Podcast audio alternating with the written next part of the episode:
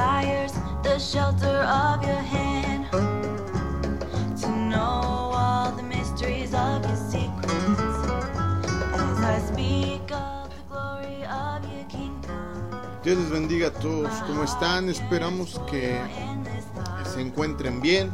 En la comunidad cristiana Masada oramos porque a todos los que llegue el mensaje que ofrecemos en cada una de nuestras, de nuestras transmisiones pueda abonar a su crecimiento, a su madurez espiritual, pero sobre todo que pueda sentir cada una de las personas que nos escuchan que el Señor está hablando directamente a su vida.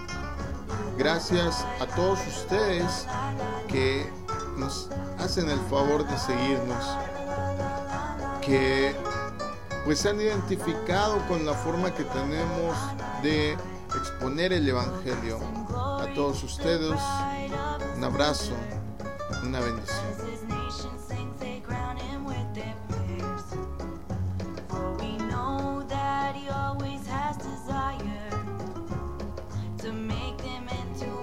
Para comenzar con el mensaje que Dios tiene hoy para ti, para mí, pues es necesario que comencemos con una pregunta. ¿Asumes o ignoras los cambios? Porque hay gente que le tiene pavor a los cambios. Hay muchas personas, más de las que te imaginas, que fracasan, que no intentan, que pues se quedan en un, y perdón que lo diga, en un estado de mediocridad, porque tienen un pavor horrible a los cambios. Pero una manera de saber si te gustan los cambios es precisamente esa, exponiéndote a ellos. ¿Cómo reaccionas? ¿Los asumes? ¿Los ignoras? Y aunque no es fácil, sí es posible lograrlo. Y es una facultad que deberíamos de tener todos los que creemos en el Señor Jesús, porque la transformación es una parte esencial de aquellos que creemos en cielos nuevos y tierra nueva, que creemos en la resurrección y la vida eterna. Pero te decía hace un momento que asumir el riesgo no es sencillo y lo sabemos. No es sencillo dar un paso atrás a lo que cada uno de nosotros sabe hacer para aprender algo nuevo. ¿Por qué? Porque hay temor a lo desconocido.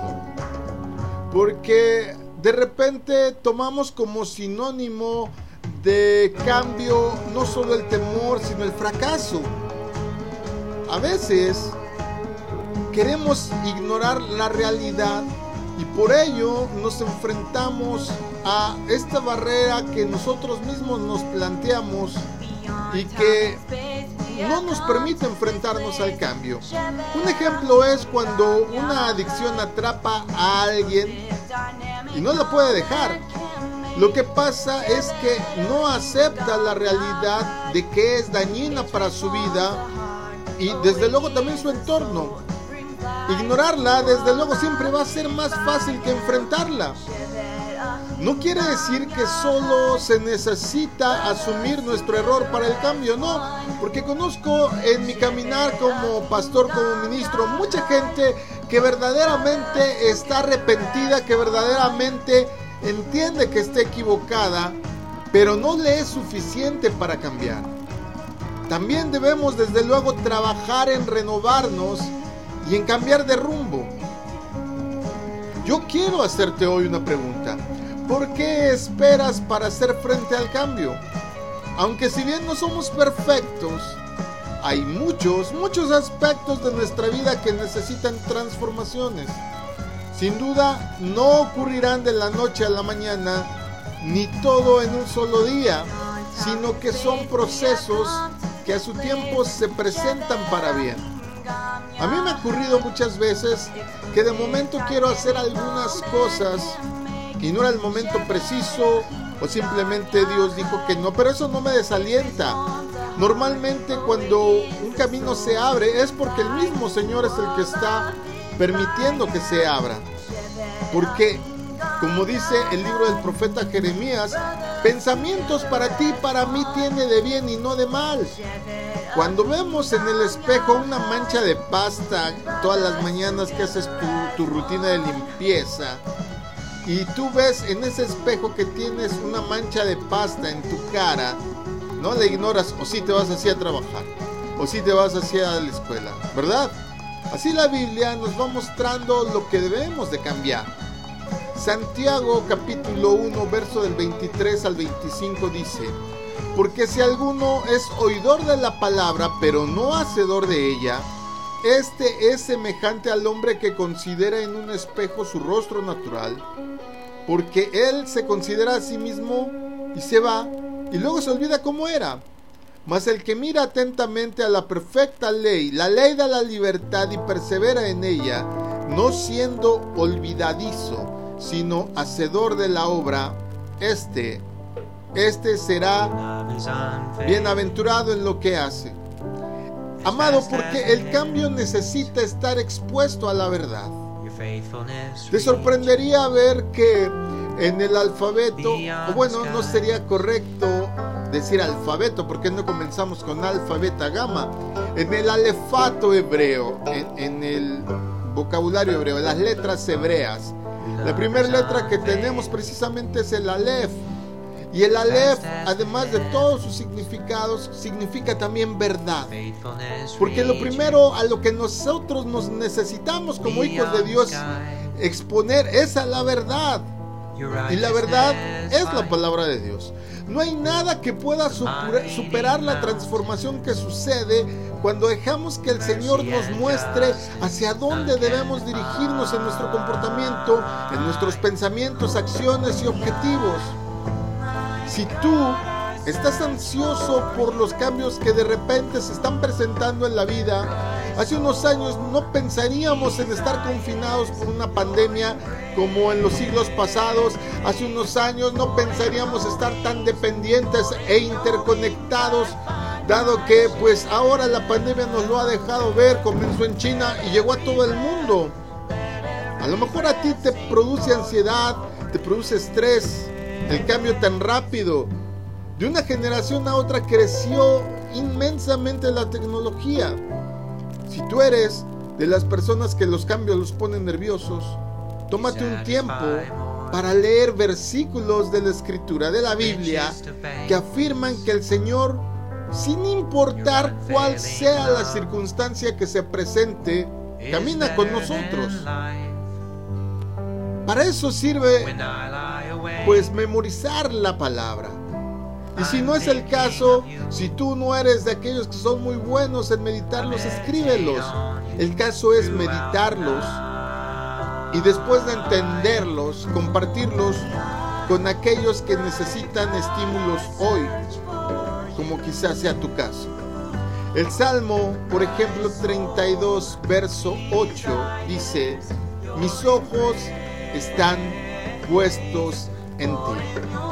Yo te daré instrucciones, te daré consejos, te enseñaré el camino que debes de seguir. Wow, Dios hablando a nuestra vida, Dios hablando acerca de nosotros, Dios hablando a nuestra mente, nuestra alma y espíritu, diciéndole, hey, hey, hey, no te distraigas. Yo te voy a ir diciendo cómo vas a ir capoteando el, eh, el temporal, cómo vas a ir capoteando pues la tempestad. Él nos va a enseñar el camino a seguir. El proverbio, el proverbio 3, versos del 5 al 6 dice, confía de todo corazón en el Señor y no en tu propia inteligencia. Ten presente al Señor en todo lo que hagas y Él te llevará por el camino recto. Amado, porque cuando uno encuentra un nicho de comodidad, un nicho de seguridad, pues difícilmente lo queremos dejar, esa es la realidad. Pero este mundo avanza cada vez y cada vez y cada vez más rápido y los cambios, yo me acuerdo desde que te cambias de escuela cuando eres niño, desde que vas evolucionando y, y de repente cambias inclusive de pues de nivel de primaria, secundaria, de secundaria a nivel bachillerato, produce una angustia el primer día, pero el resultado es que estás ahí, que inclusive hiciste excelentes amigos, porque todo cambio es bueno. Y a veces es muy cómodo estar en el nicho de la seguridad.